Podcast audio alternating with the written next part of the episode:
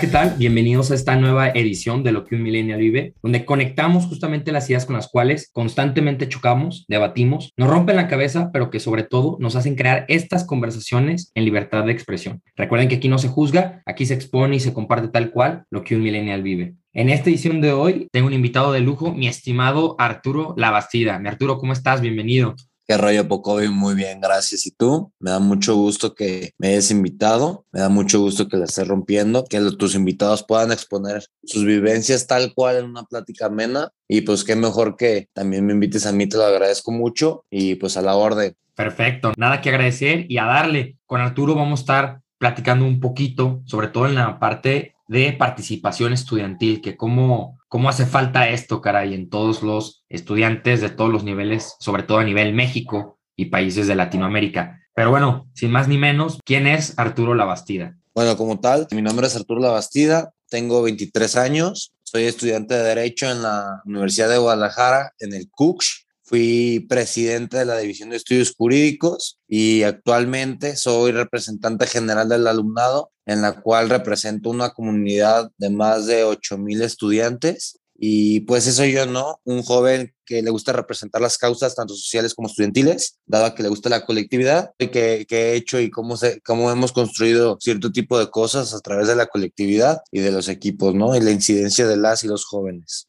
Perfecto sobre todo comentar que, bueno, aquí tenemos un experto en lo que es participación estudiantil, que en lo personal es un tema que siempre me ha interesado y siempre he visto que ha habido una falta justamente de interés en participar, en colaborar, en crear cosas que sean de un colectivo, ¿no? Pensar más en comunidad. Y pues comenzando sobre definiciones, que es algo básico para que a todos nos sirva como contexto. Para ti, mi Arturo, ¿cómo puedes definir ¿Qué es participación estudiantil o qué representa? Bueno, la participación estudiantil es las acciones o no acciones que uno como estudiante ejerce al emitir cierto tipo de opiniones o de acciones, vaya la redundancia, hacia ciertos temas o no temas. ¿Por qué lo digo así con esas dobles dualidades?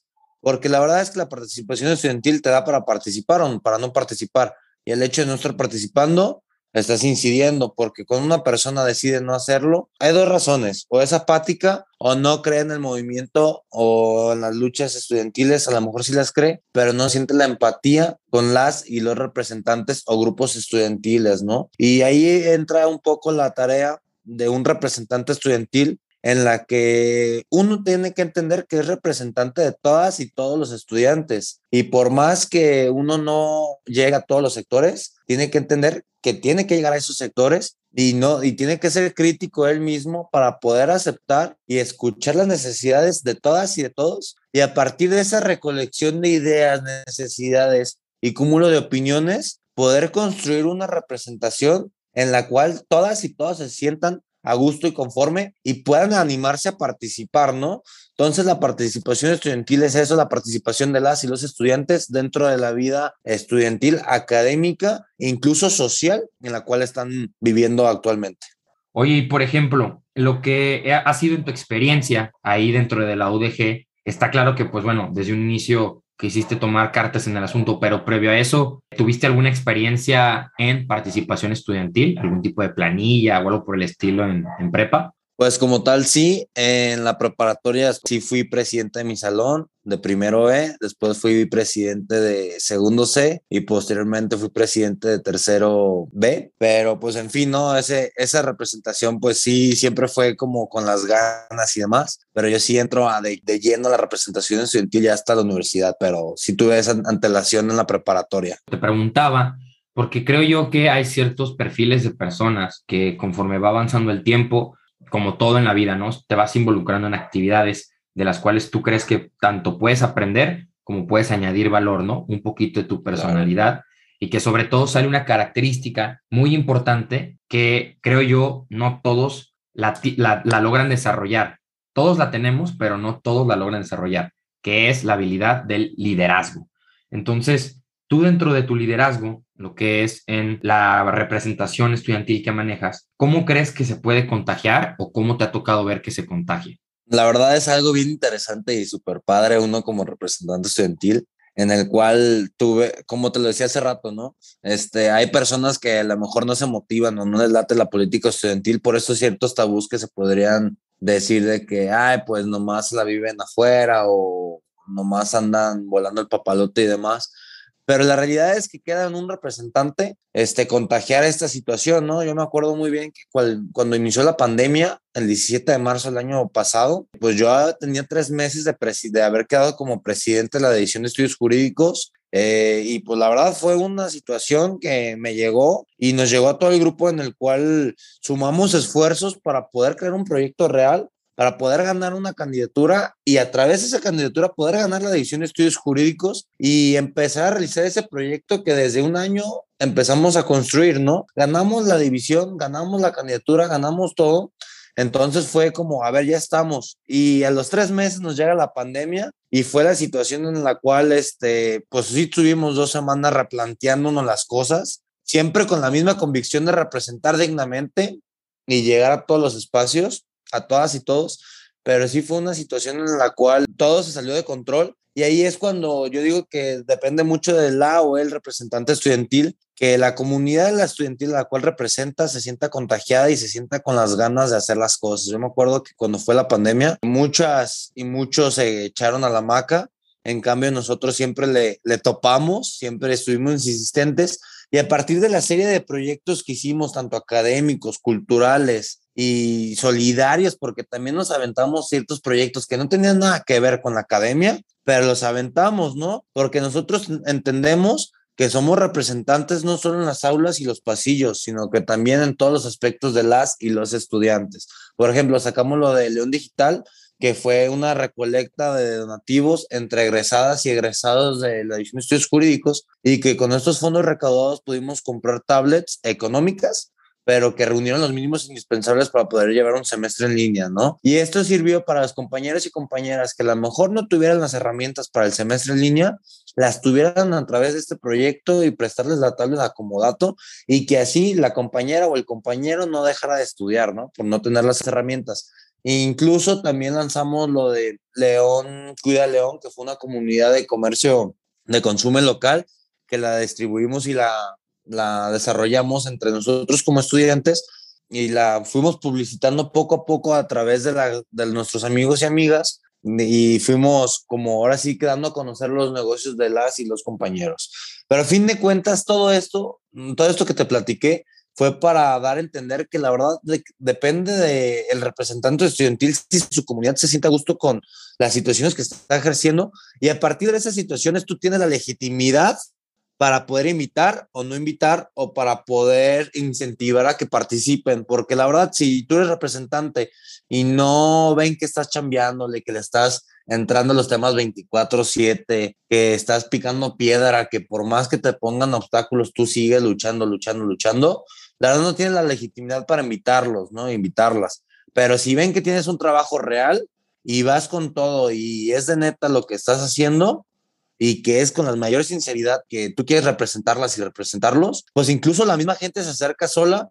Y si no se acerca sola, mínimo no hay cierto desprecio hacia la representación estudiantil, hay esa aprobación y hay, y hay, ese refuerzo cuando se tiene que solicitar, se solicita y lo hacen sin solicitarlo, ¿no? Entonces más bien un líder va contagiando esas ganas de participar, de incidir y de hacer las cosas mejor, porque nosotros nos caracterizamos porque tenemos muy claro que no somos el, el futuro, somos el presente que hará el futuro a través de la construcción de esas luchas sociales y estudiantiles que estamos ejerciendo.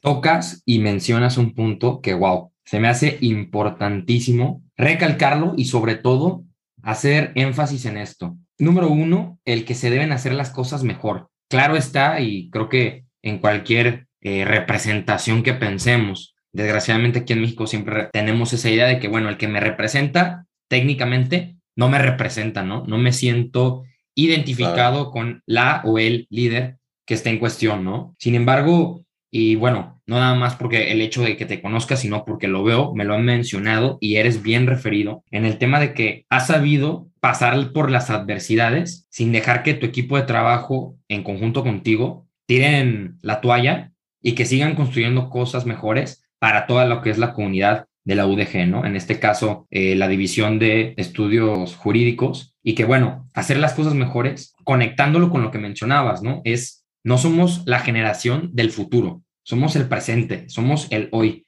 Lo que hoy cada uno de nosotros puede aportar y logra hacer para los demás, claro que va a repercutir muchísimo más rápido que dejar las cosas para mañana, que dejar el proyecto, ah, pues estamos viendo para, no, o sea, lo estamos analizando y se está haciendo esto hoy en día, ¿no? La gente, sobre todo cuando representas a X número de personas, claro que te va a exigir, oye, pues sabes que yo me estoy poniendo la playera, pues póntela tú también, ¿no? O sea, se supone que el representante es ahora sí que la voz autorizada, pero pues ¿quién te autoriza si tú no tienes esa legitimidad que tanto comentas, ¿no? Que se me hace importantísimo comentarlo. Algo que me parece también muy interesante de preguntarte es, ¿cómo fue que fuiste armando tu equipo de trabajo y cómo fue el proceso para ir contagiando a, todos los estudiantes que votan para que eventualmente fueras tú su representante? Mira, la verdad es que eso está bien chido porque yo entro a, la división de estudios jurídicos eh, en el 2016. Entro con la intención de no participar tan a fondo en la política estudiantil, más bien me quería abocar a, a litigar, a estar en un juzgado, algo de abocado de derecho totalmente, pero pues poco a poco, conforme fueron avanzando mis años dentro de la división de estudios jurídicos, mis primeros dos años fue, pues están muy bien las cosas, pero se pueden mejorar, o hay ciertas cosas que están mal, pero se pueden mejorar así, así, así, así. Y a partir de esa construcción de proyectos que vimos para poder mejorar las cosas, fue que se fue sumando pues mis amigos del salón fuimos sumando, fuimos creando proyectos y demás. Y yo como tal, este, entro al grupo de Hecho en Derecho un año y medio antes de ser candidato. Entro a un grupo en el cual llevaba más de 13 años, lleva tres, llevaba 13 años ganando y a partir de esos 13 años que llevaba ganando, pues es un grupo hegemónico, ¿no? Que te da a entender que es un grupo que, que ha hecho bien las cosas, o como todos grupos, ha hecho bien las cosas, ha hecho malas cosas, pero a fin de cuentas, este es un grupo muy grande, muy conocido y a partir de ese grupo este, yo busco una candidatura dentro del grupo y con el grupo y a través de la construcción de alianzas, acuerdos y siempre viendo en beneficio de la comunidad, se fue y se consolidó la, la candidatura porque todos y todas los de ese grupo en ese entonces y ahora tenemos bien en claro que si estamos ahí es por un bien común y un proyecto colectivo que sea real.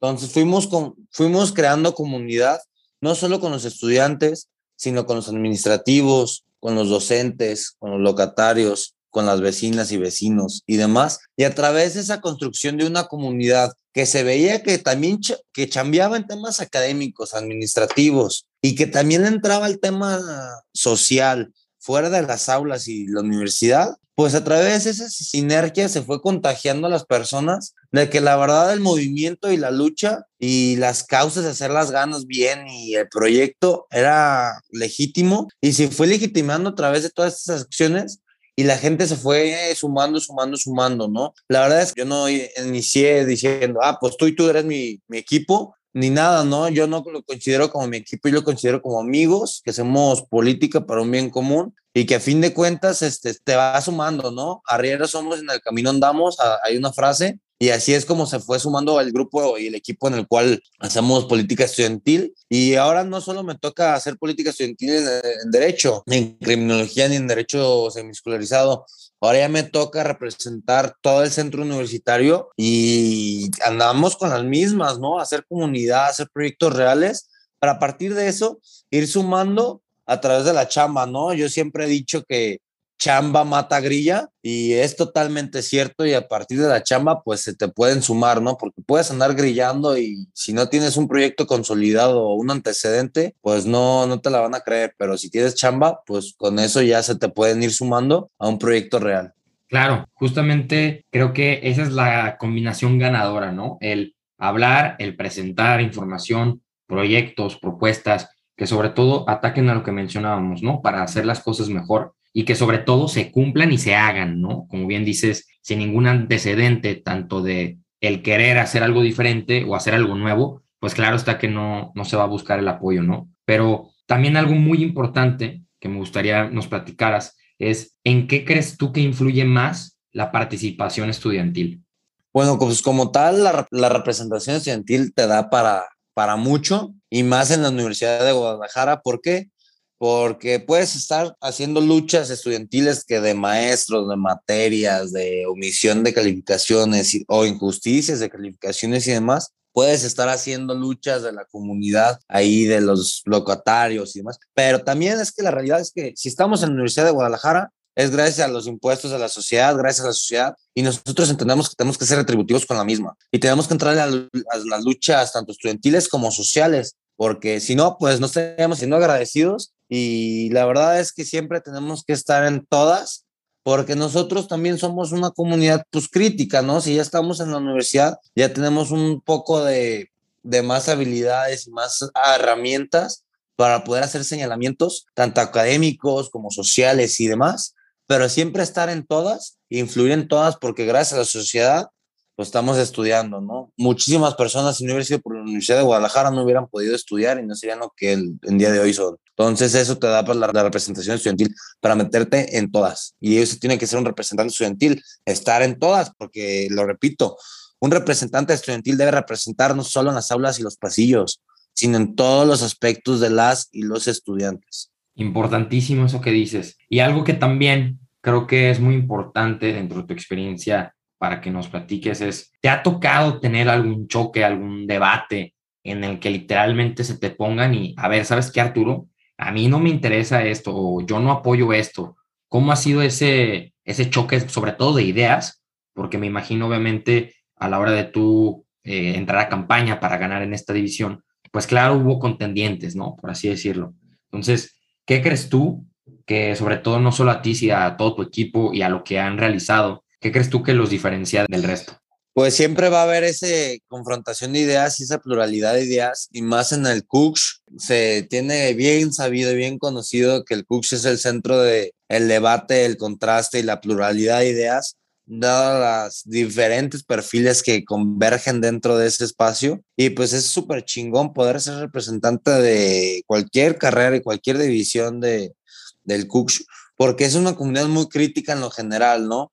Y, ese, y esa comunidad crítica te permite a ti tener una amplia visión de cómo hacer las cosas y cómo ver las cosas, para que eso te fortalezca a ti como líder estudiantil porque eso te va a permitir este, tener diferentes puntos de vista, tanto de derecha, de izquierda, de centro, radicales, de todo va a haber, y a partir de eso vas a construir y poder hacer que las personas que piensan diferente puedan estar en una misma lucha por una causa en común. ¿A qué voy con esto? Que por más que tú, Pocovi, y yo, Arturo, una suposición, nos llevemos mal pero si yo como líder estudiantil puedo lograr que tú y yo nos llevemos bien para lograr algo en común a beneficio de la comunidad y de lo colectivo, lo puede hacer. Y eso mismo te lo permite el Cooks, ¿no? Te va realizando como un tipo camaleón en el cual tú puedes converger con todos los perfiles y adaptarte. Y sí, siempre hubo controversias, este, dentro de una candidatura siempre hay controversias, pero esas controversias siempre las matamos con la chamba, ¿no? Siempre se demostró que incluso el equipo al cual pertenezco, que es hecho en derecho, y ahora ya, ya de todo el Cooks, este, representó a diferentes grupos de impulso pero sí, este, en ese momento cuando fui candidato de derecho, pues incluso este, ya teníamos una chamba previa, ¿no? somos el grupo y fui el candidato que estaba todo el año ahí, a la orden, atento a las necesidades, y no solo del aula y del pasillo, como te lo dije, o sea, también de las necesidades de los locatarios y de los vecinos, y pues ya tenía un trabajo previo, ¿no? Entonces no, no fue como, como, fue difícil llegar a la presidencia, pero fue más bien un seguir avanzando, no abrir camino porque ya tenía un trabajo previo, y a través de ese trabajo previo, pues sí disminuyeron las, las discusiones con las otras candidaturas que estaban enfrente. Wow, sí, que claro está, siempre está ese roce de ideas, ¿no? Sobre todo en temas de campaña, ¿no? Ya sea en este caso eh, estudiantil o fuera en, la política tal cual en la vida real, ¿no? Como dirían. Sin embargo, también me gustaría que nos compartieras, creo que en el momento cuando estás experimentando esta indecisión de, oye, le entraré a la participación estudiantil, los comentarios se dejan llegar, ¿no? Qué a andar en eso, todo el día tienes que andar en friega, ¿qué le dirías a esa persona, por así decirlo, que esté indecisa, que por ejemplo ahorita terminó la prepa, va a iniciar sus estudios en la división de derecho? ¿Cómo sería que tú le haces una invitación a alguien que se la está pensando en poder participar? Porque igual y dice, ¿sabes qué? Pues como todos, ¿no? Ya tengo mucha vida, yo hago ejercicio, estudio, trabajo, lo que sea, como, como por qué entraría a esta participación estudiantil, de qué me sirve a mí y de qué le sirve a los demás. mira, eso es algo que siempre que platico con alguien que va a iniciar en la política estudiantil o que les damos la invitación a que participe, digo, mira, la verdad es que no necesitas tener el tiempo completo para participar en esto. Ya que tienes un cargo, obviamente sí, porque es 24/7 y abocarte totalmente a las problemáticas y a las necesidades y a los proyectos por hacer y todo eso de la comunidad que representas. Pero mientras vas iniciando, así en el caso que tú, que tú planteas, la verdad es que la política estudiantil te da para participar una hora, dos horas, tres horas, cuatro horas, o, la, o las horas que tú quieras o los días que tú quieras, pero mientras siempre lo, sea, lo hagas de una manera activa y propositiva, con eso vas a tener, ¿no? Porque yo me acuerdo que cuando yo inicié en esto, en primero, segundo y tercero, yo trabajaba en un juzgado y nunca estuve 24/7 en esto, ¿no? o sea, yo de 8 de la mañana a 2, dos y media estaba en el juzgado y después ya comía fuera de la facultad y la facultad pues ya metía las clases y entre clases o cuando no había clases y demás, pues ahí es proyectos y política estudiantil. Entonces no se necesita el tiempo completo, más sin embargo, sí se necesita tener las ganas, las intenciones y qué mejor que tú puedas estar en la construcción de un bien común, ¿no? Yo siempre les digo a las personas, a lo mejor no te gusta la política estudiantil para ser político, pero pues a lo mejor esto te podría ayudar para tener un panorama, para ver cómo podría ser magistrado, juez o notario y demás, ¿no? Porque bien se sabe que la, la política estudiantil y la carrera de derecho es mucho de relaciones y esta, la política estudiantil te permite poder arraigarte y poder este, suplir esa parte que no te dan, pues la, academia como tal. La academia te da los conocimientos y la vida orgánica dentro de la facultad de Derecho, pues sí te da las relaciones. Pero incluso si te inmiscuyes más en la política estudiantil, tienes esa más facilidad de envolverte con las personas y entenderle más al tema, ¿no? Caray, claro está, ¿no? Y que creo que, como lo comentaba en un inicio, veo muchas veces, sobre todo en este cambio generacional, ¿no? Que estamos viviendo, que se enfocan en otras cosas menos al tema de a lo mejor cómo pensar en el colectivo, ¿no? Sin embargo, creo que hay mucha área de oportunidad en la cual se debe atacar y que así como tú, tal vez como yo y como muchos otros y otras que están trabajando en sus proyectos en el día a día, que quieren compartir algo de valor, que quieren poner ese granito de arena en la sociedad o en su entorno donde se desenvuelven, pues bueno, claro está que se necesita mucha actitud, mucha pasión, mucha entrega y sobre todo el llegar a contagiar lo que tú decías, ¿no? Con el ejemplo. Entonces, eh, no sé si igual también te lata compartir alguna experiencia en la que hayas, dijo, hayas dicho, híjole, se me hace que, que esto de la participación estudiantil ya no la quiero hacer o que hayas dicho, híjole, me, me la pienso dos veces antes de lanzarme a una candidatura o algo por el estilo, porque no todo es color de rosas. Entonces, ¿qué crees tú que en experiencia te haya a lo mejor ahí medio tambaleado el objetivo? Pues mira, yo me acuerdo muy bien de dos ocasiones. La primera fue antes de ser candidato y la segunda ya siendo representante. La primera fue que en el proceso, tanto externo como interno, de definir candidaturas y demás, yo me acuerdo que eran días de lunes a sábado, de 6 de la mañana a dos y media, 3 de la noche, y otra vez igual, de lunes a sábado, o sea, sábado, de lunes a sábado, de lunes a sábado, de lunes a sábado, así durante todos dos meses. ¿Por qué? Porque se estaban definiendo los temas, estabas hablando con actores políticos importantes, estabas hablando con personas que no pensaban igual que tú, pero las querías convencer por un proyecto por real y un proyecto que sí vaya a impactar y que impactó realmente en la División de Estudios Jurídicos en ese entonces, fue un tema en el cual yo dije, ay, o sea, estoy sacrificando mi vida personal, mi vida con mi novia que tenía en ese entonces, mi vida en mi casa, la estoy o sea, sacrificas lo personal un poco, pero la verdad es que si uno trae, está convencido de que la máxima, la máxima es hacer el bien en colectividad y para la comunidad, con eso, ¿no? Entonces yo fue, yo tengo muy arraigado eso, que siempre va a prevalecer el bien común. Y pues fue que dije, no, pues le topo, le entro. Entonces, este, sí fue una de esas veces que me tambaleé porque sí llegaba incluso a sentir ansiedad de que no tenía un espacio personal,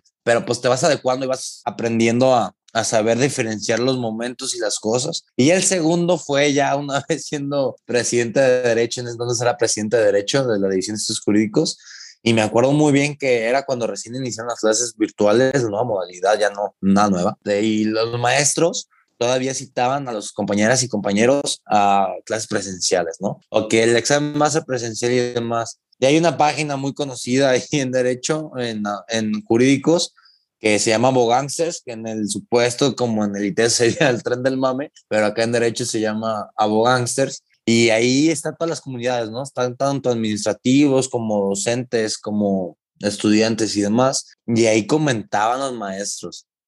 Y a mí me tocaba darme el tiro frontal, ¿no? Entrarle de que ahí no se puede, maestro, y así va, y así va. Y era un tema de roces.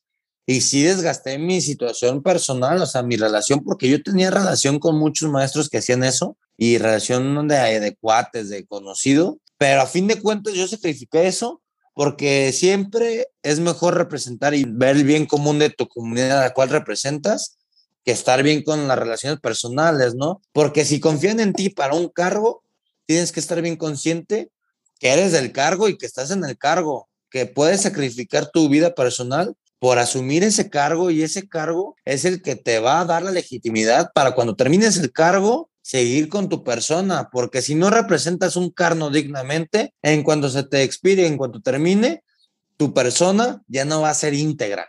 Entonces sí tienes que representar al máximo y sacrificar ciertas cosas por representar al máximo y en todos los sentidos, pero siempre vale la pena. Entonces yo creo que eso fue una de las cosas que siempre fue como tabaleando, pero siempre prevalece lo común y el bien colectivo. Wow, y sobre todo recalcar eso que mencionas, ¿no?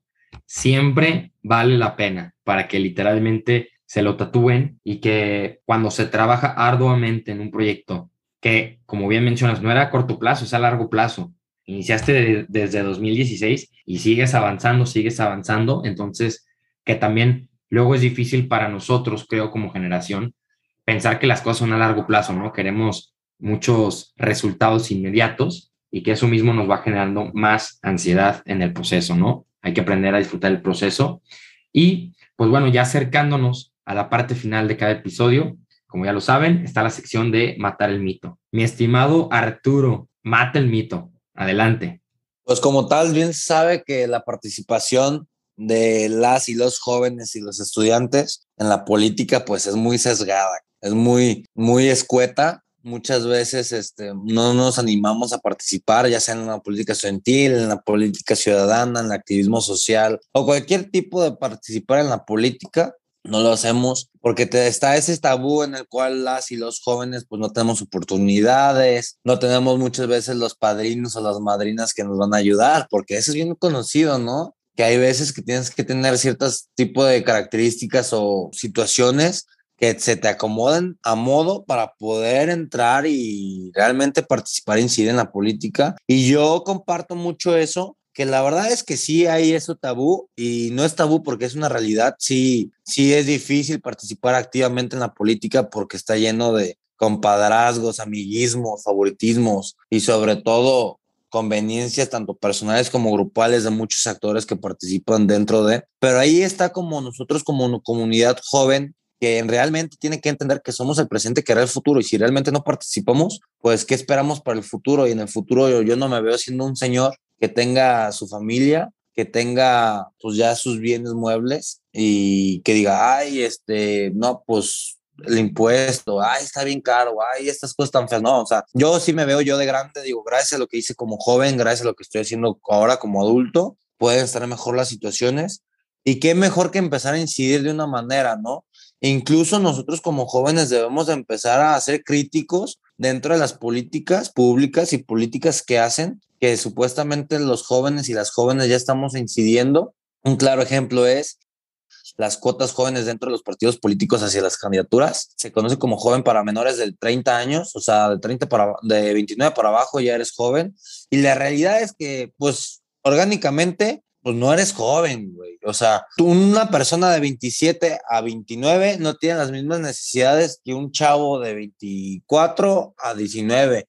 Entonces uno tiene que empezar a ser crítico y hacer pronunciamientos para que en realidad las y los jóvenes pasemos de un modelo pasivo a un modelo activo y propositivo dentro de la vida política. Pero no va a pasar si nosotros no lo empezamos a hacer. Entonces, pues esa es la invitación, que lo empecemos a hacer y que a partir de esas construcciones le topemos. Y yo tengo una frase muy, muy mía que desde la candidatura la fue caracterizando el proyecto y es hay que toparle, ¿no? Porque uno cuando está con el ímpetu, con las ganas, pues siempre va para adelante, para adelante, para adelante y cuando topa, pues sigue topando, pero siempre avanzando, ¿no? Y con, conseguir esa, esa necesidad de toparle, de estar siempre avanzando, propositivos, activamente, y críticos, porque un joven siempre debe ser crítico, podemos volver a transitar un modelo y de participación activa de las y los jóvenes y poco a poco poder ir construyendo esa